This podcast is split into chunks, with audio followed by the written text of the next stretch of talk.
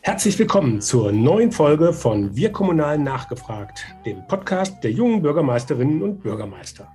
Dieser Podcast ist ein Angebot von den und für junge Bürgermeisterinnen und alle kommunal Interessierten. Es geht um Informationen zu Hintergründen, über gute Ideen und politische Einschätzungen. Heute reden wir mit einem Corona-Erklärer und was er über Impfen, Aufklärung und Omikron so sagt.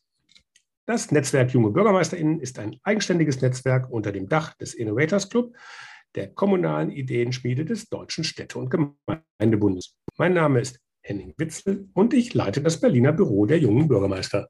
Bevor wir jetzt loslegen, möchte ich euch noch den Unterstützer dieser Folge vorstellen. Es ist Veolia Deutschland. Veolia versorgt im Auftrag vieler Kommunen die Menschen mit Strom, Wärme und Trinkwasser, reinigt die Abwässer und entsorgt den Abfall. Mit innovativen Lösungen hilft Veolia Kommunen dabei, auch neue Herausforderungen in der Daseinsvorsorge zu meistern, Ressourcen und die Umwelt zu schützen und das Leben der Menschen zu verbessern. Mit dem eigens entwickelten Veolia Corona Monitor kann Veolia alle Mutanten einschließlich Omikron auch im Abwasser quantifizieren und so einen Teil zur Bekämpfung der Pandemie beitragen. Mehr Infos dazu unter www.veolia.de. Heute geht es mal wieder um Corona. Zu Gast ist Kai Dolgner, 52 Jahre alt, promovierter Chemiker und seit 2009 Mitglied des Landtags in Schleswig-Holstein. Von 94 bis Juni 21 ähm, war er Kreistagsabgeordneter und ähm, seit 2008 dort auch Fraktionsvorsitzender der SPD-Kreistagsfraktion Rendsburg-Eckern-Förder sowie zweiter stellvertretender Landrat. Im Landtag ist er Mitglied im Innen- und Rechtsausschuss, und Sprecher für Datenschutz, Digitalisierung, digitale Agenda und Kommunalpolitik seiner Fraktion. Während der Pandemie hat er sich durch seine sachlichen, ausschließlich auf Datenanalysen basierenden Einschätzungen zur Corona-Lage einen Namen gemacht. Unter anderem auch bei mir. Ich verfolge das wirklich mit großem Interesse. Hallo Kai. Hallo Henning. Ja, ähm, fangen wir gleich mal an. Wie wird man als Chemiker und Innenpolitiker zum Corona-Erklärer? Ja, Dazu muss man wissen, dass also Chemie heutzutage nicht mehr das ist, was viele glauben. Also dieses klassische nach dem Motto, wenn mir die Hand nass wird, ist das Reagenzglas falsch gehalten, sondern ich habe sowohl in meiner Diplomarbeit als auch in meiner Promotion, die ich in der Materialwissenschaft angefertigt habe, sehr viel mit Modellierung, mit, mit Statistik gearbeitet, mit Systemen. Bei mir ging es um Nanopartikel. Und als die Corona-Welle anfing, da habe ich mich erstmal selber gefragt, was passiert denn überhaupt? Also zum Beispiel wurde relativ viel von linearen Wachstum gesprochen und ähm, ich kenne auch Wachstumsfunktionen und die sind eigentlich nie linear. Das sieht aber häufig halt linear aus. Und ähm, weil wir das noch nicht ermessen können, was dann später passiert. Das ist dieser klassische Zinseszinseffekt. Zinsen versucht man ja auch mal linear zu kalkulieren. In Wirklichkeit sind die exponentiell. Und wenn ich äh, auf 10, 20, 30 Jahre gucke, dann macht das einen Riesenunterschied. Selbst bei relativ kleinen Wachstumsraten. Und dann habe ich mir erstmal selber klar gemacht, was passiert überhaupt, als die Zahlen in Deutschland anstiegen, eigentlich als sie schon in Italien anstiegen, weil ich natürlich auch genau wie alle erstmal im Januar gedacht habe, na ja, das ist jetzt der nächste Virus, der aus Asien kommt. Ähm, ich bin, glaube ich, ein relativ nüchterner Mensch und ähm, es ging erstmal um meine persönliche Gefährdungseinschätzung. Und wir haben damals auch als Kommunalpolitiker sehr schnell reagiert, noch vor der Landesregierung. Hatte mit dem Landrat auch über die Dinge gesprochen. Und ich habe dann nach einer Weile ist mir dann bewusst geworden, dass natürlich nicht alle Menschen meinen Hintergrund haben, also diese Dinge gar nicht unbedingt begreifen können, was kein Vorwurf ist, sondern jeder hat einen unterschiedlichen auch beruflichen Hintergrund. Und irgendwann bin ich dann in diese Rolle reingerutscht, als ich die ersten Dinge bei Facebook veröffentlicht habe, die ich eigentlich dachte, relativ trivial sind, aber doch anderen Menschen geholfen haben, die Dinge erstmal einzuordnen. Weil ein Punkt ist, der uns, glaube ich, durch die ganze Corona-Zeit begleitet, dass die Menschen Schwierigkeiten haben, die Dinge einzuordnen. Und zwar ohne, dass man auf der einen Seite sagt, das ist alles ganz harmlos, auf der anderen Seite, wir werden morgen alle sterben. Sondern erstmal für sich und für die persönliche Gefährdungsabschätzung einfach nach Einordnung sucht, was wissen wir und was wissen wir nicht. Und da ich ja auch als Wissenschaftler ja nicht nur geforscht habe, sondern auch ähm, unterrichtet habe, habe ich festgestellt, dass meine Art zu erklären ganz gut ankommt. Dann habe ich das mal wieder sein gelassen. Dann habe ich diverse Zuschriften bekommen im Sommer letzten Jahres. Ich möchte das doch bitte wieder aufnehmen. Ähm, und so hat sich das dann langsam verbreitet. Mhm. Und was unterscheiden jetzt deine Analysen von den Prognosen, die man dann irgendwie in der Tagesschau sieht oder äh, auf irgendwelchen Sharepicks, äh, wo die Zahlen dann irgendwie durch die Decke gehen? Wie wird es in ein, zwei, drei Monaten, wenn man dies, jenes oder welches tut, äh, die dann halt die, sage ich jetzt mal, professionellen Modellierer und Epidemiologen machen? Naja, ich habe mir erstmal überlegt, ich habe auch relativ gut verdient schon früher mit Nachhilfe im mathematischen und physikalischen Bereichen. Da gibt es nicht ganz so viele, die das können. Ähm, wie kann ich das eigentlich jemandem erklären, der erstmal nur Überblick sucht? Und mein erster Kritikpunkt war zum Beispiel Basisreproduktionszahl, Reproduktionszahl, effektive Reproduktionszahl auf eine Generationszeit von vier Tagen. Das ist intuitiv nicht verständlich. Also wenn mir jemand sagt, er versteht, was der Unterschied von, von der Basisreproduktionszahl effektiv von 1,2 und 1,4 ist. Was bedeutet das in der nächsten und übernächsten Woche? Ich glaube nicht, dass das massenanschlussfähig ist, um das mal vorsichtig auszudrücken. Ähm, und dann ist mir auch relativ schnell aufgefallen, dass wir starke Wochentagsschwankungen haben.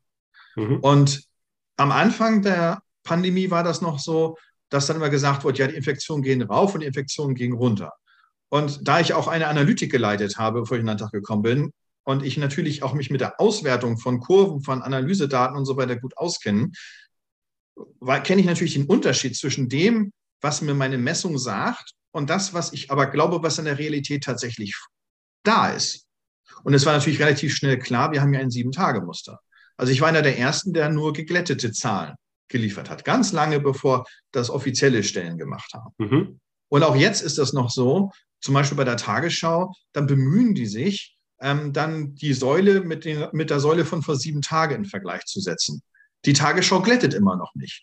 Aber eigentlich sind nur die geglätteten Zahlen, die diese periodischen Effekte herausrechnen. Und da gibt es anerkannte Methoden, das zu machen in der Glättung, die auch wissenschaftlich völlig in Ordnung sind. Ich verstehe es bis heute nicht, warum man den Menschen nicht, wie ich das ja auch mache, einfach die geglättete Kurve zeige, weil die hat einen viel nachvollziehbaren Lauf, als wenn ich irgendwie vom Fernseher setze und dann soll irgendwie die Säule verglichen werden mit der, dann sind das so und so viel weniger Infektionen und gleichzeitig ist aber die Inzidenz gestiegen.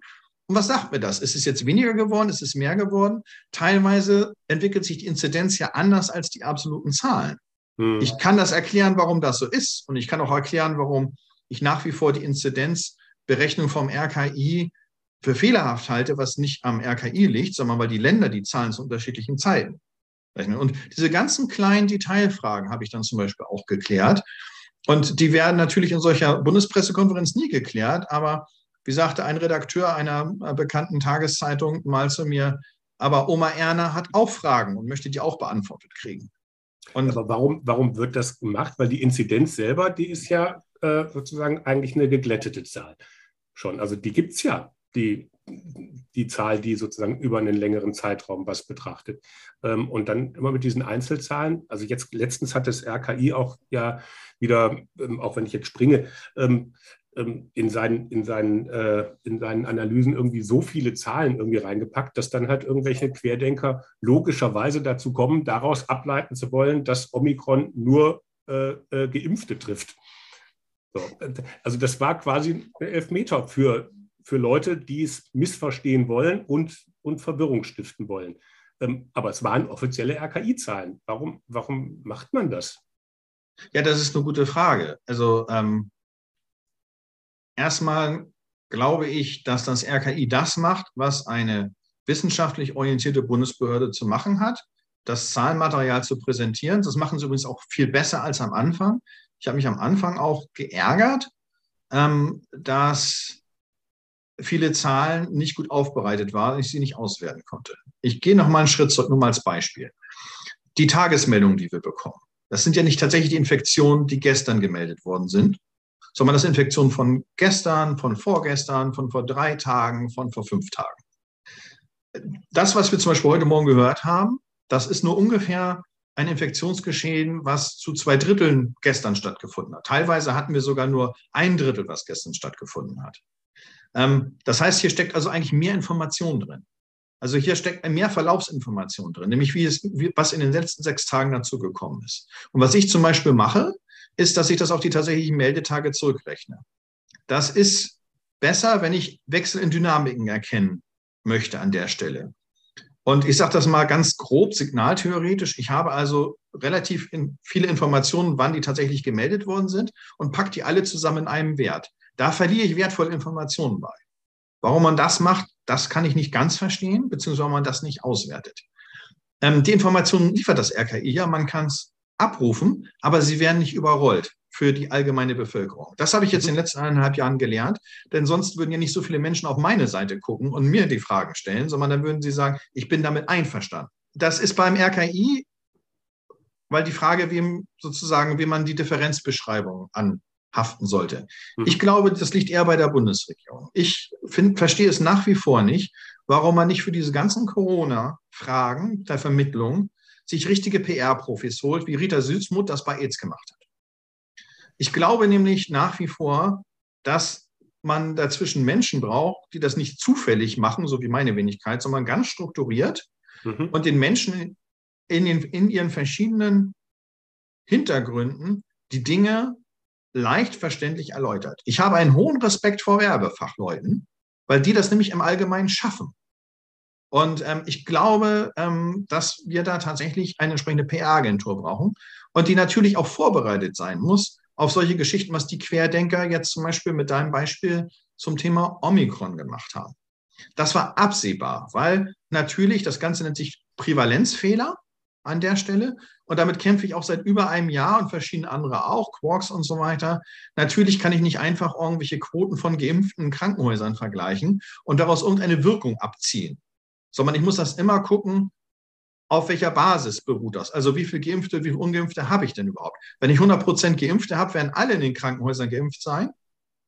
Wenn ich 100 Prozent Ungeimpfte habe, werden alle in den Krankenhäusern ungeimpft sein. Die Aussage, wie gut ein Impfstoff wirkt, ist also null ohne dass ich sagen kann, den Vergleich mache, wie viel Geimpfte und Ungeimpfte habe ich in der Bevölkerung und wie viel liegen dann in den Krankenhäusern und wie korrigiere ich das eigentlich zum Thema, welches Risiko ich habe, weil ich muss natürlich auch die Geimpften und Ungeimpften einer Altersgruppe vergleichen, weil bei den Ungeimpften natürlich immer noch viele Schüler und Kinder dabei, natürlich selten im Krankenhaus landen. Die verbessern die Statistik für die Ungeimpften einfach. Mhm. Vielleicht nochmal auf deine äh, Idee äh, PR-Agentur habe ich so ein bisschen, der erste Gedanke war jetzt gerade, ob das nicht auch nach hinten losgehen kann, weil wir haben ja ähm, ähm, gerade in der Diskussion, gerade von, von Querdenkerseite, aber halt auch von vielen in der Bevölkerung, äh, so diese, diese Verunsicherung, da, wir werden belogen, wird dann immer irgendwie kolportiert ähm, und dann PR-Agentur, muss ich als erstes denken, Heinsberg-Studie. Äh, und ähm, da war eine PR-Agentur, die das irgendwie im Auftrag des Landes äh, ähm, versucht hat, irgendwie zu kommunizieren. Und das ist ja nun ziemlich nach hinten losgegangen. Ähm, wie würdest du denn verhindern wollen, dass sowas sich wiederholt?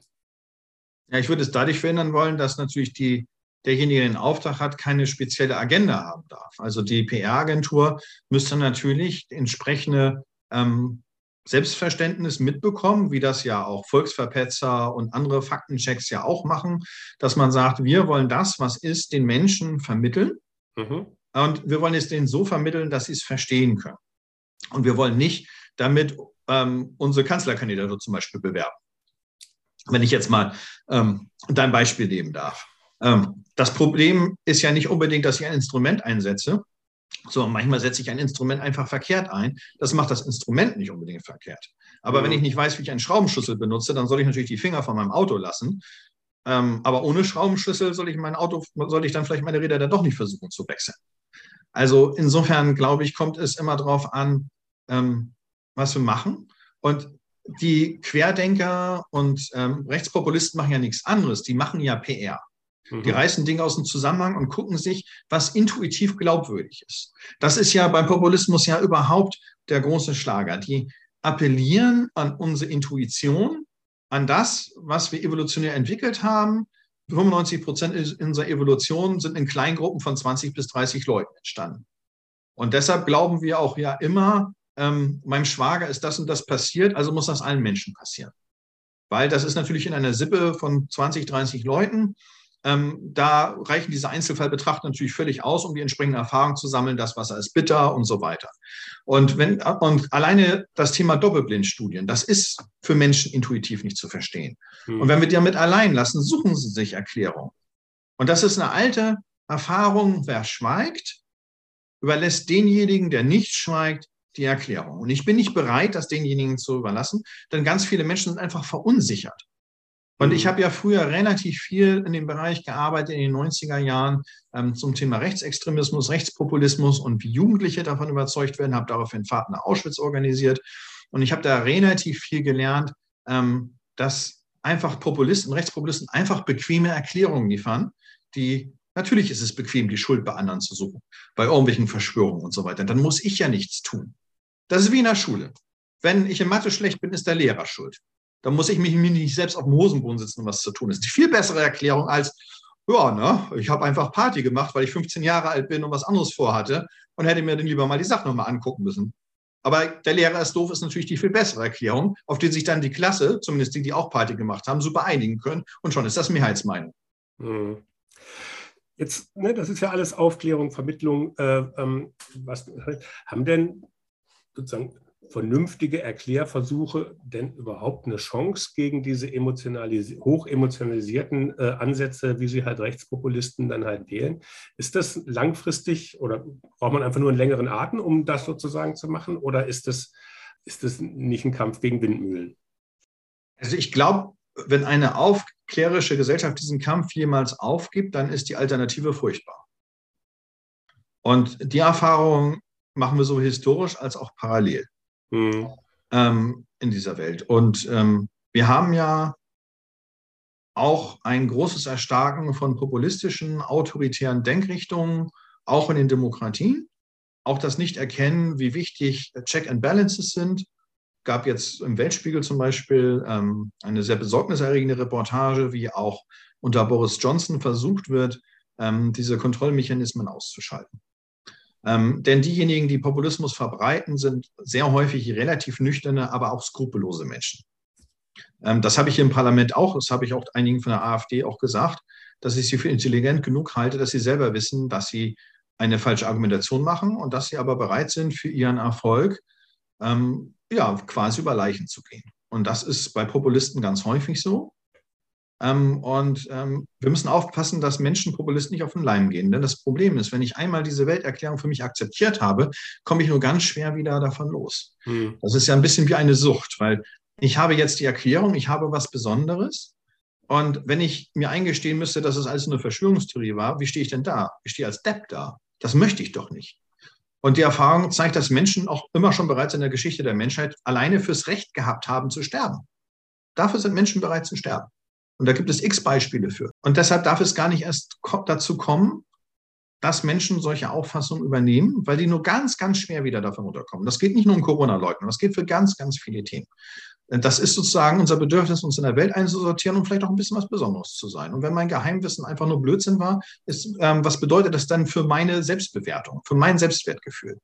Ich habe auch damals die Erfahrung gemacht, dass viele, die ähm, äh, faschistische Meinungen übernommen haben, auch gar nicht mehr davon runterkamen, weil wenn man das abgezogen hätte, sind, sind sie einfach nur noch arme Würstchen. Wer will denn ein armes Würstchen sein? Also bleibe ich lieber bei meiner Auffassung. Okay. Wenn wir jetzt mal vielleicht zwei Schritte vor, bevor das, äh, der Mensch zum armen Würstchen geworden ist, ähm, nochmal gucken. Also wir haben jetzt bei Corona, wir haben täglich gibt es irgendwie neue Studien, die irgendwie in, Internet oder in den, in den klassischen Medien irgendwie aufgenommen. Ich ärgere mich immer über RND. Ähm, die schreiben ja so, egal wie rum, da, da, da ist ja immer das Nachrichtenwertkriterium ist irgendwie immer, ne, die, die, schreiben heute so, morgen so, die haben also weder vertreten die irgendwelche Werte, noch haben sie eine Agenda, sondern sie schreiben halt einfach so, wie sie glauben, äh, eine Nachricht äh, kann man auf Basis dieser Studie irgendwie so schreiben. Am Tag drauf kommt eine Studie, die was ganz anderes sagt, dann läuft die Nachricht auch ganz anders. Ähm, das kann ja nur verwirren. Da bin ich jetzt noch gar nicht äh, ähm, bei Fake News der Querdenker, sondern da bin ich einfach mal bei der Vermittlung, egal von wem, ob das jetzt klassisch im, im politischen Umfeld ist, ob das die Medien sind. Ähm, da wird es ja schon unheimlich schwierig. Ne, es gibt so viele verschiedene Zahlen, Daten und Interpretationsmöglichkeiten, da kann ja gar keiner mehr durchblicken ist es da dann so einfach, sozusagen da einen Filter dazwischen zu setzen und dann nur noch das durchzulassen, was die Leute, ähm, es gab mal einen Innenminister, der gesagt hat, ne, das würde sie verwirren. Ähm, muss man das bei der äh, Informationspolitik für Corona ähnlich handhaben? Nein. Also ich bin ja auch derjenige, ähm, der hier mal einen Gesetzentwurf gemacht hat, dass der Staat möglichst viele Daten offenlegen muss. Also insofern klares Nein. Ich finde schon, der Zugang zu Daten muss offen und frei sein. Man, es hilft übrigens auch nichts, das verschlossen zu halten, weil dann wird halt interpretiert und dann wird also das dann mit Interpretationen gefüllt. Zum Thema Journalisten, ja, ich würde mir auch manchmal wünschen, dass man ein bisschen stärker ähm, in die Originalquellen guckt. Ich habe mir schon lange angewöhnt, in die Originalzeitschriften zu gucken. Na, okay, da kommt natürlich auch meine Ausbildung her. Also ähm, ich auch von großen Nachrichtenmagazinen, wenn es für mich wichtig ist, glaube ich nichts ungeprüft. Ähm, und ja, vielleicht liegt es auch darin, dass Qualitätsjournalismus heutzutage nicht mehr so viel kosten darf. Ähm, also man merkt, glaube ich, auch ganz stark den Kostendruck in den Redaktionen. Ich halte es zum guten Teil nicht für böse Absicht und natürlich die Schlachtzeile soll Leute angucken und die Medien müssen ihre Dinge verkaufen und sind in einem unglaublichen Wettbewerb und zwar auch auf verschiedenen Ebenen. Ja, nicht nur gegenüber anderen Zeitungen, sondern auch gegenüber Internet, Social Media ähm, und so weiter. Ich ähm, würde im Medienbereich äh, müssen wir uns sowieso dringend darüber unterhalten, äh, wie wir es hinbekommen, ähm, dass äh, wir die Qualität unabhängigen Journalismus hochhalten und zum Beispiel auch dem Lokalbereich Möglichkeiten ähm, gibt, Dinge gut zu recherchieren. Das ist das eine. Ähm, vieles ist einfach auch dem geschuldet, dass viele Redakteure auch gar keine Zeit haben, einen Fachmann zu befragen. Da kommt eine Meldung bei DPA, die muss raus. So, und dann wird, die, wird um zwei Sätze verkürzt und da sollte der Virologe, Epidemiologe oder nur mathematisch ähm, interessiert sein, ähm, ich bin jemand, der immer sagt, wie, kommt, wie kommen Menschen denn zu dieser Auffassung? Zum Beispiel, dass jedes Mal kommt, dass Kinder mehr gefährdet sind. Also ein klassisches Beispiel bei jeder Welle heißt es aber, diese Variante gefährdet Kinder jetzt aber mehr. Ähm, war bei Alpha so, war bei Delta so, bei Omikron können wir es noch nicht komplett ausschließen, aber bei Delta ist es so gekommen, mit vier Monaten Verspätung, wie ich damals schon vermutet hatte, dass das einfach ein Effekt ist der stark ansteigenden Zahlen. Und wenn viele Kinder in die Krankenhäuser reinkommen, stellt man das relativ schnell fest, weil es halt weltweit wenig Krankenhausbetten für Kinder gibt. Das ist also ein, so ein, so ein subjektiver Indikator. Ähm, aber natürlich kommt dann eine Schlachtzeile, weil irgendeiner schlägt dann Alarm weil er sagt, Mensch, ich habe hier so viele Kinder und ich habe nur so viele Betten und das ist ja alles ganz schlimm. Und der muss ja gar nicht mathematisch bewandert sein oder sowas. Und der, der Alarm schlägt, der kommt natürlich in die Medien. Der, der sagt, oh, so noch alles entspannt, kommt nicht in die Medien. Ähm, sieh mal, wir haben ja auch aus gutem Grund Todesanzeigen und keine Lebenanzeigen. Ähm, Geburts auch, Geburtsanzeigen gibt es schon. Ja, aber nicht nach dem Motto, der lebt ja immer noch. So, das ist das nicht toll, dass der noch lebt und dass der noch lebt und dass der noch lebt. Also die negative Nachricht verbreitet sich einfach besser und schneller. Und ähm, ich finde, wir müssen die Menschen so nehmen, wie sie sind. Ähm, und das muss man in der, in der Kommunikation mit einkalkulieren. Mhm. Und bei mir ist es natürlich der Vorteil, um mein Beispiel zu nehmen, ähm, viele glauben, meine Person einschätzen zu können bei Facebook und ich glaube, meine Person gilt als ehrlich. So, auf jeden Fall haben, glaube ich, viele den Eindruck. Und ähm, das heißt, natürlich würde das bei mir nicht funktionieren, wenn die Menschen meiner Person nicht Ehrlichkeit zuschreiben würden. Also Authentizität und Ehrlichkeit, ähnlich wie zum Beispiel, dass ja auch die Tagesschau hat. Mhm. Der Tagesschau kann man vieles vorwerfen, dass sie vielleicht langweilig ist oder den einen zu wenig, den anderen zu viel Sport am Sonntag bringt, aber man sagt nicht, dass die Tagesschau hat nicht das Image, was die eine oder andere News-Sendung aus dem privaten Bereich hat. Mhm. Ähm, und ich glaube, dass ähm, eine gezielte, vernünftige Kommunikation der Politik, die auch wertschätzt, wenn Leute richtige, echte Fragen haben und keine Propaganda betreiben wollen, ähm, unsere einzige Chance ist.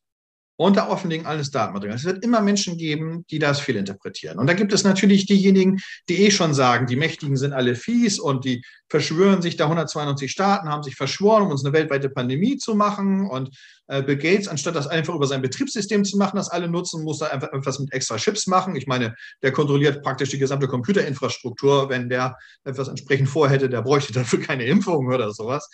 Ähm, also manchmal ist es ja ziemlich absurd, wenn man zweites Mal drüber nachdenkt. Aber ganz viele Menschen, und zwar bevor die da sind, die haben Fragen. Warum ist das so? Das ist übrigens auch bei Rechtspopulismus so. Die Rechtspopulisten beantworten Fragen, die die Menschen haben. Und wenn wir die Fragen nicht beantworten, dann beantworten das die Populisten. Mein Beispiel ist dann zum Beispiel immer die Überraschung, als Trump die Wahlen gewonnen hat. Bei den sogenannten Blue-Collar-Leuten, also bei den Arbeiterinnen und Arbeitern. Aus dem sogenannten Rust Belt zum Beispiel. Den haben nämlich immer die Demokraten und Demokraten gesagt, aber es entstehen, ja, es gibt einen Strukturwandel, aber es entstehen doch neue Jobs, an den Küsten zum Beispiel. Davon hatten die Arbeiterinnen und Arbeiter in Detroit, haben aber nichts davon. Das ist zwar volkswirtschaftlich völlig richtig erklärt und dass uns nicht die Arbeit ausgehen würde, aber für denjenigen, der zum Beispiel so alt ist wie ich, 50 und in der Autoindustrie gearbeitet in Detroit, wo ein Teil gerade nach Mexiko verlegt worden ist und ein Teil abgebaut worden ist, für den ist das ja kein Lösungsangebot von der Politik. Und wenn dann das Lösungsangebot ist, ich bin Herr Trump, wir machen jetzt so eine Zeitmaschine, ich verspreche euch die guten alten 50er Jahre wieder, dann glauben die das vielleicht nicht unbedingt. Aber sie haben wenigstens die Hoffnung, dass es sein könnte, weil ihnen jemand etwas präsentiert, was sie für sich als Lösung akzeptieren können. Nämlich, dass es so wird wie früher. Und dieses, dieses Bestreben nach Lösungen. Und, ja, und warum erzähle ich das? Wir haben das Bestreben, dass die Gesellschaft wieder so wird wie vor Corona. Das haben wir, glaube ich, fast alle. Und ich sage mal alle. Und alle Geschichten wie, das ist nur eine Grippe, wir brauchen gar keine Masken, wir brauchen gar keine Impfungen, die Maßnahmen sind übertrieben, bedienen ja das Bedürfnis, dass es schnell einfach gut werden könnte. Mhm. Und das ist die Macht dieser Erzählung, nicht die einzelnen Erzählungen. Wir wollen, wir, Menschen, Menschen sind ja gar nicht bösartig. Wir wollen doch gar keine gefährliche Seuche. Wir wollen auch nicht, dass der Nachbar einer gefährlichen Seuche stirbt. Also es ist am besten, wenn es gar keine gefährliche Seuche ist. Gut, aber jetzt habe ich ja in den Argumentationen, auch die die Bürgermeisterinnen und Bürgermeister vor Ort dann immer sich dann anhören dürfen, was die Maßnahmen betrifft. Da wird ja dann immer wunderbar verglichen. Ich sage, ich hatte heute Morgen äh, das heißt wieder, dann hat sich ähm, einer ganz furchtbar aufgeregt, dass man ja in Restaurants irgendwie dann ohne Maske ähm, ähm, sitzen kann mit den entsprechenden Vorgaben 2G oder 2G plus, äh, aber in Theatern nicht. Was ist denn der Unterschied zwischen Theater und, ähm, und dem Restaurant? Da sitzt man, im Restaurant redet man noch und im Theater ist man still. Also wäre ja Theater viel weniger. Dann wird immer von den berühmten Infektionstreibern geredet und ähnliches. Ähm, ich sage dann, hm, wenn du das eine aufhören willst, musst du was anderes zumachen, weil es geht ja um Kontaktreduzierung und nicht um und nicht um die, äh, um die einzelne Maßnahme als solches. Natürlich sollte man die Dinge, die gefährlicher sind, wie Chorsingen oder sowas, ähm, sind wahrscheinlich, ähm, haben einen höheren Wert, als wenn man irgend, irgendjemanden dann halt äh, bei, bei irgendeiner Freizeitgestaltung oder beim Joggen im Park oder sowas mhm. das verbieten würde. Ähm, aber eigentlich geht es um die Kontaktreduzierung. Aber die Leute sagen, ah, und ihr macht die Theater kaputt. Und die gucken gar nicht mehr über ihre eigene Bedarf hinaus und ähm, wie gehe ich denn jetzt mit den Leuten um? Weil da werden sie ja dann anfällig für diese, für diese Erklärmuster, die du gerade beschrieben hast. Ja, also erstmal ähm, muss man auch den Menschen frei zugeben, ähm, dass es nicht komplett widerspruchsfrei ist, was Politik so beschließt. Weil Politik ist eine Ansammlung von Menschen, die auch ihre verschiedenen Bedürfnisse und Einschätzungen mitbringen und das in einem Diskurs aushandeln. Und Politik kann übrigens auch Fehlentscheidungen machen. Ich erkläre das meistens Schülerinnen und Schülern auch so. Wenn die Mehrheit im Raum der Auffassung ist, dass Zeus die Blitze schleudert und es kein naturwissenschaftliches Phänomen ist, dann bauen wir Zeus-Altäre und keine Blitzableiter. Auch wenn in jedem Lehrbuch eventuell was anderes drinstehen würde. Das ist ein bisschen der Preis dessen, dass wir in der, die Erfahrung gemacht haben, dass wir unsere Regelungen aushandeln müssen unter verschiedenen Aspekten. Und da kann es auch durchaus dabei herauskommen, dass etwas absurd ist oder einfach nur absurd scheint. Das macht aber das Gesamtsystem nicht verkehrt. Das heißt, natürlich gibt es Widersprüche in Maßnahmenpaketen, die ich ja auch kritisiert habe, was aber nicht grundsätzlich in Frage stellt, dass wir unsere Kontakte reduzieren müssen. Und dann, wenn man das schon mal eingestanden hat, weil wenn man diesen Menschen damit begegnet und sagt, nee, das ist alles in Ordnung. In, in jedem Fall ist alles in Ordnung. Das ist genauestens abgestimmt. Wir wissen genau, was wir tun. Und wir haben für alles bestimmt, was die Reproduktionszahl wie viel drückt. Und dann haben wir so eine Liste gemacht und dann haben wir gesagt, das, was am meisten drückt, das machen wir und dann so weiter. Das stimmt ja auch gar nicht. So, und dann hat man aber schon mal eine Basis, wenn er wirklich mit mir diskutieren will, dieses Beispiel nicht nur bringt, als das ist alles doof und ich bin Echsenmensch oder sowas, das merkt man ja relativ schnell in so einer Diskussion, sondern einfach sagt, Mensch, das ist ein Widerspruch. Dann kann man erstmal darüber reden, ist es tatsächlich ein Widerspruch. Also zum Beispiel im Theater sitzt man ja auch viel länger, als wenn ich esse. Und ich gehöre zum Beispiel denjenigen, die auch wenn sie im Lokal sitzen und mal was gegessen haben, die die Maske auch nur zum Essen abnehmen und dann wieder aufsetzen. Ich brauche ungefähr eine Viertelstunde für eine Mahlzeit. Viertelstunden Theaterstücke, das weiß ich nicht, ehrlich gesagt. Ähm, und es ist übrigens auch nicht in jedem Theater gewesen. Also vor Weihnachten zum Beispiel war das hier so im Theater. Da durfte am Platz sehr wohl die Maske abgenommen werden. Ich habe sie aufbehalten. Ich war mit meinen Kindern ins Weihnachtsstück, weil ich gesagt habe, jetzt ist auch langsam mal Zeit. Wir sind alle geimpft, inklusive meiner Kinder. Da habe ich auch diese Entscheidung getroffen, auch ein gewisses Risiko einzugehen. Und das macht Politik auch. Und dann müssen wir natürlich gucken, natürlich ist es ein Risiko, die Schulen aufrechtzuerhalten. Und natürlich ist das Infektionsrisiko in der Schule vielleicht genauso hoch wie im Theater, wenn die da mit Maske sitzen. Da kann man sagen, wenn ihr die Theater schließt, warum schließt ihr nicht die Schulen? Weil wir sagen, der Schaden, den diese Maßnahme macht, der ist einfach höher. Das Argument ist ja immer umgekehrt. Ne? Wenn das auf ist, dann müssen wir doch auch auf sein. Ja, aber das, zum Schluss aber, ist dann aber, wieder alles auf. Das ja, deshalb ja versuche versuch ich auf den Boden des Argumentes zu kommen und sagen, wir gucken ja auch, welchen Schaden eine Maßnahme macht und nicht nur, ob die Maßnahme was bringt oder nicht. Wenn wir nur so gucken, dann, würde, dann einige ich mich jetzt damit mein Gegenüber darauf, dass wir jetzt alle sofort in Lockdown gehen. Denn das bringt das meiste. Alle gehen sofort nach Hause, auch kritische Infrastruktur, alle gehen sofort nach Hause. Unter dem Aspekt, dass das Virus sich nicht verbreiten soll, ist es das Beste. Und der Aspekt, dass morgen auch mein Strom da sein soll, übermorgen mein Wasser und dass ich nicht verhungern möchte, es ist das Schlechteste. Strom, Wasser, Nahrung hat erstmal alles nichts mit Virusverbreitung zu tun. Ist aber durchaus ein Schaden an der Gesellschaft. Und deshalb sage ich, deshalb kann man natürlich sagen, und am besten schließt sich jeder in sein Zimmer ein und holt sich einen Goldeimer und macht da rein. Und dann wäre es eventuell nach drei Wochen vorbei. Ähm, diejenigen, die ähm, irgendwie sich auch, auch in ihr Zimmer genügend Wasser mitgenommen haben und so viel Speck auf den Rippen haben wie ich.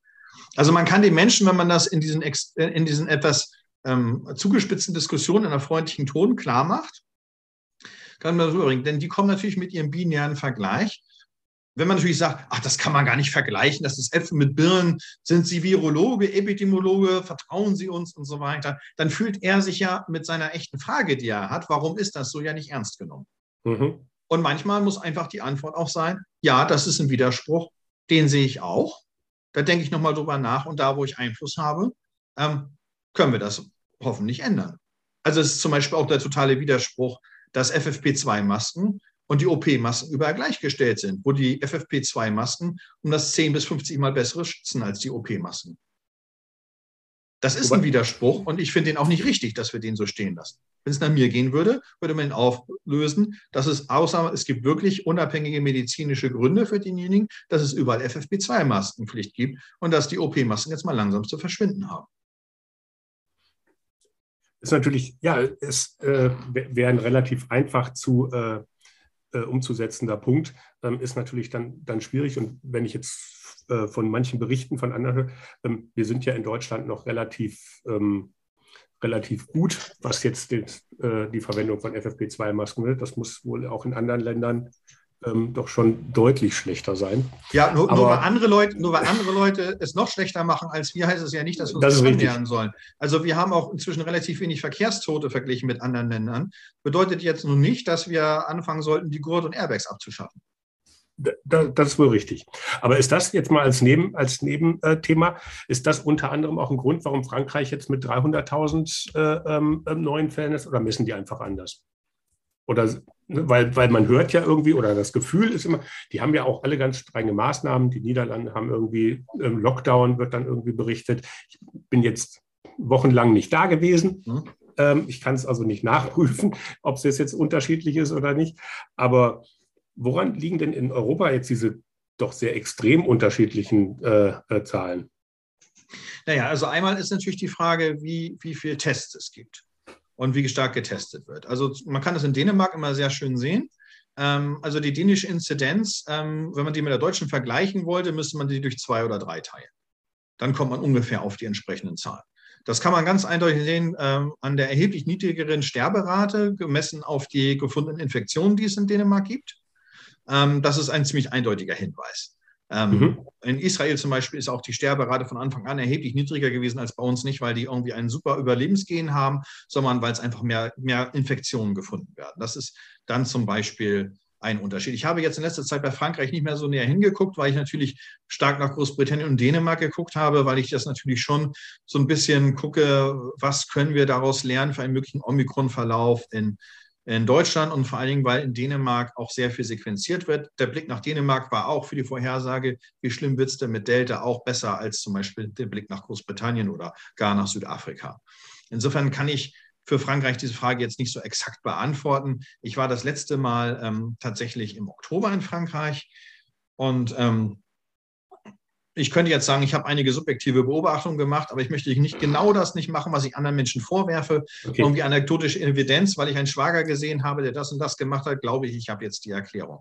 Aber sehr, sehr häufig, wenn man da näher reinschaut, gibt es da mehrere Aspekte. Einmal gibt es natürlich das Thema Testen, dann gibt es natürlich das Thema Impfquoten, Impfquoten in ähm, entsprechenden Bereichen. Es macht schon einen Unterschied zum Beispiel, ob ich jeden Tag in einer Schule teste oder zweimal die Woche. Mhm. Es, macht, es, es, es ist ein Unterschied, ob ich ein breites Testangebot habe. Es ist ein Unterschied, wie, ob Tests was kosten oder nicht kosten. Es ist ein Unterschied, wie die grundsätzliche Compliance der Gesellschaft ist. Also insofern ist es immer für mich wichtig, dass man den Vergleich mit dem eigenen System hat. Es ist doch gar nicht wie, so wichtig, wie die absoluten Zahlen in Frankreich sind. Es ist wichtig, wie hat sich das in den letzten zwei Wochen in Deutschland entwickelt. Also, wenn wir eine Inzidenz haben von 200 und die ist in einer Woche auf 400 gestiegen, dann finde ich das besorgniserregender, als wenn man eine Inzidenz von 600 hat und die ist auf 500 gesunken. Warum? Ist eigentlich klar, weil ich in einem Fall eine Verdopplung habe und im anderen Fall habe ich eine Abnahme um ein Sechstel innerhalb von einer Woche. Und da es ja darum geht, worauf muss ich mich einstellen, wo bin ich gerade, kommt es also darauf an, wie hat sich die Dynamik bei mir entwickelt. Und dafür muss ich einfach nur die Faktoren in meinem System konstant halten. Das mhm. ist zwar interessant zu sehen, wie das in Dänemark läuft, aber auch in Dänemark interessieren mich weniger die absoluten Inzidenzen. Ich weiß, dass eine dänische Inzidenz von 2000 vielleicht einer von 800 bei uns entspricht, weil ich das mal umgerechnet habe an den verschiedenen Faktoren, die man da machen kann. Aber was ich viel interessanter ist, wie hat sich die Dynamik von Omikron unter deren Maßnahmen entwickelt? Und da kann man übrigens sehen, dass die Dänen offensichtlich im Augenblick auf dem Weg sind, das einigermaßen in den Griff zu bekommen. Und dann, jetzt da sich stabilisiert auf deren 2000, 2300, sowas genau. Also wichtig ist, die Dynamik zu brechen, weil ich komme zu jeder beliebigen hohen Zahl, wenn ich die Dynamik nicht gebrochen habe. Es geht immer bergauf, bergauf, bergauf, bergauf. Ich habe auch das Beispiel genommen, naja, wir unterhalten uns, wie, wie langsam jetzt der Frosch gekocht wird, aber am Ende wird der Frosch gekocht. Es ist wichtig, wo, wo bricht die Welle? Mhm. Es ist gar nicht ganz so wichtig, also, also äh, auf welche absoluten Zahlen das hochgeht. Später sind natürlich die Hospitalisierungen wichtig. Das Problem ist bloß, die Hospitalisierung, ähm, die sagen mir, was hätte ich machen sollen. Weil die kommen mit einer solchen Verspätung, bis sich das von den Jüngeren zu den Älteren durchgefressen hat, bis die Älteren ans Krankenhaus gekommen sind, bis in unserem System das wieder registriert ist, sind sechs Wochen vorbei. Also unsere Wellen gehen immer nur sechs bis zwölf Wochen. Also, das, also wir haben jetzt die Hospitalisierung der Delta-Welle. Was soll mir das sagen? Nach den Hospitalisierungen in Schleswig-Holstein ist ja alles noch in Ordnung. Da sind wir, glaube ich, knapp über drei oder so. Aber das sind natürlich diejenigen, die mal mit Delta ins Krankenhaus gekommen sind. Das hat mit unserer derzeitigen Omikron-Welle noch überhaupt nichts zu tun. Mhm. Es ist gut, wenn das analysiert wird und dann ist es auch gut, wenn man das den Menschen dann auch proaktiv erklärt. Und wenn wir zum Thema kommen, was hat Politik falsch gemacht? Hospitalisierung ist ein schönes Beispiel dafür. Hospitalisierung ist, stehe ich auch nach wie vor dazu, ist kein Wert, der irgendwie eine Frühwarnung macht. Das bedeutet, würde auch bedeuten, dass also ähm, die Unfallschwere mich vor dem Unfall warnt. Das hilft dann nichts mehr. Dann kann ich feststellen im Nachhinein, wie schlimm war es denn? Und ich bin mir auch ziemlich sicher, also, also Omikron und auch alle anderen Virusvarianten sind ja, will ich sagen Geschenk, aber ich sage mal, es werden sehr, sehr viele Doktorarbeiten darauf entstehen, bin ich mir ziemlich sicher, in allen möglichen Fachrichtungen da wir auch sehr viel statistisches Material haben. Und dann, wenn wir viele Dinge vielleicht auch verstanden haben, in fünf Jahren, in zehn Jahren, in 15 Jahren, ich sage mal, ich habe mich damals auch gegen die Schweinegrippe impfen lassen, die ist nicht so schlimm geworden, wie man gedacht hat. Und warum das so nicht so passiert ist, hat man erst sechs, sieben, acht Jahre später verstanden, warum sie nicht so schlimm geworden ist. Mhm. Aber das heißt, wir sind diesen Wellen im Endeffekt, während sie passieren, ähm, ähm, gehen wir da immer mit den falschen Instrumenten ran? Oder also es gibt ja auch einfach viele Punkte, die im ersten Moment wirklich erstmal merkwürdig erscheinen. Schleswig-Holstein hatte bis jetzt immer mit den niedrigsten Corona-Zahlen und auch in Bremen, ähm, was dann auch für die hohe Impfquote dann gelobt worden ist. Äh, und jetzt gucke ich auf die, äh, auf die Zahlen der Länder heute und sehe, da ist ähm, Bremen mit Abstand Nummer eins, trotz hoher Impfquote. Äh, und Schleswig-Holstein ist, glaube ich, drei, drei oder vier, irgendwie also mit Hamburg und Berlin irgendwie ähm, on top. Was ist denn äh, jetzt in Bremen oder in Schleswig-Holstein auf einmal anders gelaufen? Ist das jetzt nur, ähm, dass, bei, dass da Omikron jetzt schon da ist, aber in Sachsen und in Sachsen-Anhalt noch nicht? Oder woran liegt das? Also ich glaube, die Stadtstaaten sollen wir mal aus diesen Vergleichen rausnehmen. Also wir kennen das ja als Kommunalpolitiker. Wenn ich in die städtischen Bereiche reingucke und nur die Stadt nehme, dann habe ich teilweise ganz andere Werte. Also auch was, was andere sozioökonomische Faktoren angeht. Das liegt einfach daran, weil ganz viele Dinge sich in der Stadt ballen im wahrsten Sinne des Wortes. Und wenn ich Bremen habe, dann muss ich das mit einer vergleichbar großen Stadt vergleichen und das nicht als Bundeslandvergleich machen. Ähm, das habe bei ganz vielen anderen Dingen auch. Und Bremen ist ja auch ein relativ kleiner Stadtstaat. Also insofern kann es sein, dass es da Bremen-spezifische Dinge gibt. Aber auch bei mir zum Beispiel, ich habe ähm, bis vor kurzem Dörfer gehabt, die haben praktisch kaum einen ein, ein Corona-Fall gesehen. Ich glaube, ich hatte sogar ein paar, die noch gar keinen hatten. Und natürlich findet natürlich ein, ein relativ großer Teil bei mir in der, der, Kreisstadt Rendsburg statt und auch in gewissen Stadtteilen. Und ich mache mir da keine Illusion. Ich habe 33 Jahre in der sogenannten verdichteten Wohnbebauung gelebt. Also ich komme ursprünglich aus Hochhaus, Blockvierteln und so weiter. Und die Dinge sind da einfach anders. Und zwar ähm, aus sehr, sehr vielen Gründen. Deshalb ich finde ja immer, dass man das Richtige miteinander vergleichen sollte. In Schleswig-Holstein ist die Situation tatsächlich anders. So 100 Prozent verstanden ist es nicht, aber ich glaube, das war, und das ist jetzt eine Hypothese, ähm, dass das die Mischung war aus ähm, relativ starker Nähe. Wir haben ja auch relativ viel Grenzpendelverkehr ähm, zu Dänemark.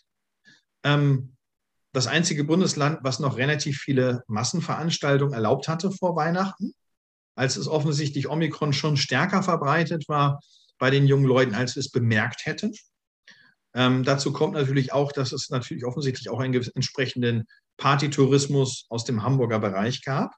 Wir haben also in eine schwierige Situation Öl ins Feuer gekippt. Und das ist auch gar nicht so erstaunlich, wenn wir uns überlegen, dass die erste Corona-Welle von den Skirückkehrern verursacht worden ist, von der Partyszene der Skirückkehrer. Und ich habe auch gesagt, also, weil, also man müsste mal eine Forschungsarbeit machen, also ähm, weil die erste Welle hat die Region in Deutschland ja sehr unterschiedlich getroffen. Wie denn, zum, ob die Menschen zum Beispiel in Thüringen und Sachsen, Sachsen-Anhalt eine andere ähm, äh, Winterurlaubsstrategie ähm, haben, als es zum Beispiel jetzt ähm, in, äh, in, in, den alten Bundesländern ist. Das wäre sicherlich mal interessant, das aufzuarbeiten. Also mit anderen Worten, wie ist eigentlich die regionale Verteilung der Gäste in Ischgl? Ich würde darauf tippen, dass man das korrelieren kann. Denn damals hatten ja alle noch keine Impfung. Mhm. So. Und ähm, das ist natürlich klar, wenn ich also ganz viel ähm, an Indexpersonen in einem Gebiet habe, deshalb hatten wir auch so, so riesen äh, ähm, R-Werte dann am Anfang, habe ich gesagt, naja, also ähm, wenn ich vorher keinen hatte und 20 bringen die Infektionen mit, dann habe ich eine Steigerung von unendlich. Dann ist die Infektion aber nicht hier entstanden, sondern eigentlich müsste man für R-Werte vernünftig bestimmt Infektionscluster auswerten und nicht Wohnorte von Menschen. Ja, also wenn man wirklich da stark ins Detail geht, um das wirklich zu verstehen. Deshalb hat man ähm, bei diesen ähm, äh, äh starken Verschleppungen natürlich erstmal am Anfang, kann man die Zahlen erstmal vergessen. Also das muss sich sozusagen erstmal Infektionen regional gefestigt haben, regional verbreitet haben und dann weiß man, wie das regionale geschehen ist. Hm. Und ich glaube, das ist eine Mischung und natürlich klar, ich wohne in einem Kreis mit der niedrigsten Todesquote von Corona in ganz Deutschland. Wir hatten, bevor Omikron kam, 70 Sterbefälle in einem Kreis mit 270.000 Einwohnern. Es gibt andere Kreise, die haben teilweise 1000 Leute verloren in der Zeit. Also unglaublich, eine ganze Dimension mehr zwischen 70 und über 1000 liegt ja und ähm, natürlich haben die Schleswig-Holsteiner auch immer so Phasen gehabt, das hatten wir auch bei ein, zwei anderen Wellen, wo sie gesagt haben, ach, ach ja, also ne, bei uns ist es ja gut gelaufen. Ne? der, Wind, der Wind weht immer, die Aerosole werden verbrannt. Ja, ne, das war alles nicht so schlimm und ja, ne, dann können wir ja mal. Ne? So, ne? So, und ähm, das, hat sich, das spielt sicherlich auch eine Rolle. Das hat ziemlich sicher in den ostdeutschen Bundesländern eine Rolle gespielt von der ersten zur zweiten Welle. Die erste Welle hat die ostdeutschen Bundesländer ja kaum betroffen. Und deshalb war dann eine ganz andere Gefahrwahrnehmung. Während wir zum Beispiel ja in Südeuropa beobachten können, dass man in Spanien gar nicht großen Druck machen musste, um eine hohe Impfquote zu erreichen, weil die ja so, ein, so, so eine hohe Sterberate hatten. Und auch in Italien war die Compliance auch, auch viel höher, weil die halt in der ersten Welle ja schon traumatisierende Erfahrungen gemacht haben. Mhm. Und ich glaube, da liegt auch ein Schlüssel drin. Ähm, also äh, ich glaube, in Schleswig-Holstein waren alle stark überrascht und viele haben sich zu sicher gefühlt, weil wir hier auch ganz viele haben, die noch nie was mit Corona zu tun haben. Und das ist ein weiterer Teil der Erklärung. Wir haben zwar eine hohe Impfquote, wir haben aber kaum Infizierte gehabt hier. Also auch, also ich habe in meinem eigenen Heimatkreis haben wir in einer Woche so viele Infizierte gehabt. Ein, ein, ein Viertel der Infektionen, die wir in Rendsberg-an-Förder haben, ist aus den letzten zwei Wochen.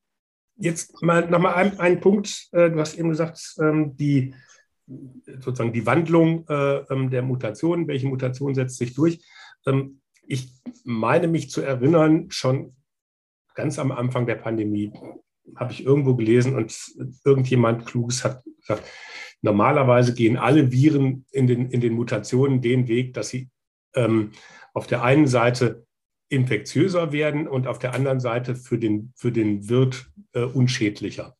Oh, das habe so, ich auch im Sommer das, letzten Jahres auch schon geschrieben. Ja. Und das ist ja genau das, was gerade irgendwie passiert. Also ist Omikron denn oder vielleicht dann der Nachfolger von Omikron, jetzt habe ich, jetzt ist mein Griechisch nicht so gut, ich weiß nicht, welcher Buchstabe danach kommt. Ähm, ähm, ist, ist das dann der, der, der, der Game Changer, der irgendwie dann den, den, den Schritt von Pandemie in Endemie irgendwie dann halt bedeutet? Es ist zumindest ein Schritt in die richtige Richtung. Wenn ich einen Schritt in die richtige Richtung gehe, bin ich näher am Gipfel. Ob ich wirklich am Gipfel bin oder das nur so ein kleines Hügelchen ist, was den Gipfel verborgen hat, das weiß ich nicht. Dazu fehlen mir die hellseherischen Fähigkeiten. Ich bin noch so nass beim Überwasserwandeln. Mhm. Ähm, also insofern kann man das sicherlich jetzt noch nicht beantworten. Vor allen Dingen, es gibt da leider jetzt noch ein paar Abers. Erstens, grundsätzlich ist das richtig. Grundsätzlich gilt das für frei zirkulierende Viren. Also solange meine Chance immer noch hundertmal höher ist, an Omikron zu sterben, als an der Impfung, dann kann man sagen, okay, die ist jetzt nicht mehr, da ist der Faktor nicht mehr 1000, sondern nur noch 100. Da würde ich aber auch nicht sagen, ach ja, also das ist nur noch 100 und deshalb nehme ich jetzt die 99 Fälle, wo es für mich schief geht, im Gegensatz zu dem einen, wo es für mich gut geht, in Kauf. Das würde man ja nicht machen, wenn man nüchtern mhm. abkalkuliert. Also wir sind noch lange nicht auf der Ebene, wo man sagt, eine Impfung bringt nichts oder ist nicht gerechtfertigt. Ganz, ganz lange nicht. Es, es wird uns noch eine Zeit lang beschäftigen. Ähm, jetzt mit Blick auf die Uhr ähm, werden wir wahrscheinlich äh, heute jetzt nicht, nicht noch den, äh, den nächsten Punkt mitmachen. Ich habe hier noch zum Beispiel, äh, was äh, die hohe Impfquote in Bremen und so weiter, was sicherlich auch noch für viele, für viele Leute interessant wäre. Ähm, das würde ich sozusagen einfach mal auf eine nächste Folge. ähm, ähm, ja, da kannst du da vielleicht auch jemanden von dem, da kannst du ja vielleicht auch jemanden von den Bremern dazu holen. Ja, ja, aber es ist halt, ist halt schon spannend, wie, wie die das geschafft haben, ähm, ähm, dann, dann so eine hohe Impfquote hinzu, hinzubekommen. Ähm, und, ähm, naja, ich habe am Anfang der Pandemie mal gesagt, auch uns mein Landrat mal gesagt, und einige haben sich darüber auch lustig gemacht bei Facebook, ich kümmere mich wirklich in Wohnbebau. Ich sage das mal, also du musst die Community Leaders auf deiner Seite haben. Du musst den gucken, welcher Sportverein ist da groß. Du mhm. musst gucken, ähm, ja, natürlich musst du mit den Imamen sprechen, wenn es um den, und da gibt es übrigens nicht nur ein, also es gibt nicht die Moslems. Ja, ähm, natürlich muss ich gucken, ähm, äh, gibt es einen Treff, wo zum Beispiel Deutschrussen sich treffen und so weiter. Und genau dahin muss ich mit den Informationen. Wer ernsthaft glaubt, er macht einen Aushang im Kreishaus und erreicht damit die menschenverdichteten Wohnbebauung, der lebt nicht auf dem gleichen Planeten, auf dem ich lebe. Ähm, ich bedanke mich auf jeden Fall ganz herzlich für das Gespräch und sage einfach mal gerne wieder. Ja, tschüss Henning. Bis dann. Bis dann. Tschüss. Auch an alle Zuhörerinnen und Zuhörer. Ganz herzlichen Dank fürs Dabeisein. Wenn es euch gefallen hat, dann sagt es doch gerne weiter und ladet andere Kommunale und Kommunalinteressierte ein. Teilt den Link zur Podcast-Reihe, zum Beispiel über eure Social-Media-Kanäle. Auf unserer Webseite sind auch alle bisher erschienenen Podcasts übersichtlich aufgeführt. Wer da mal reinschauen mag, da ist bestimmt auch für euch noch ein weiteres interessantes Thema dabei. In der nächsten Woche geht es dann weiter. Bis dahin, bleibt neugierig. Tschüss.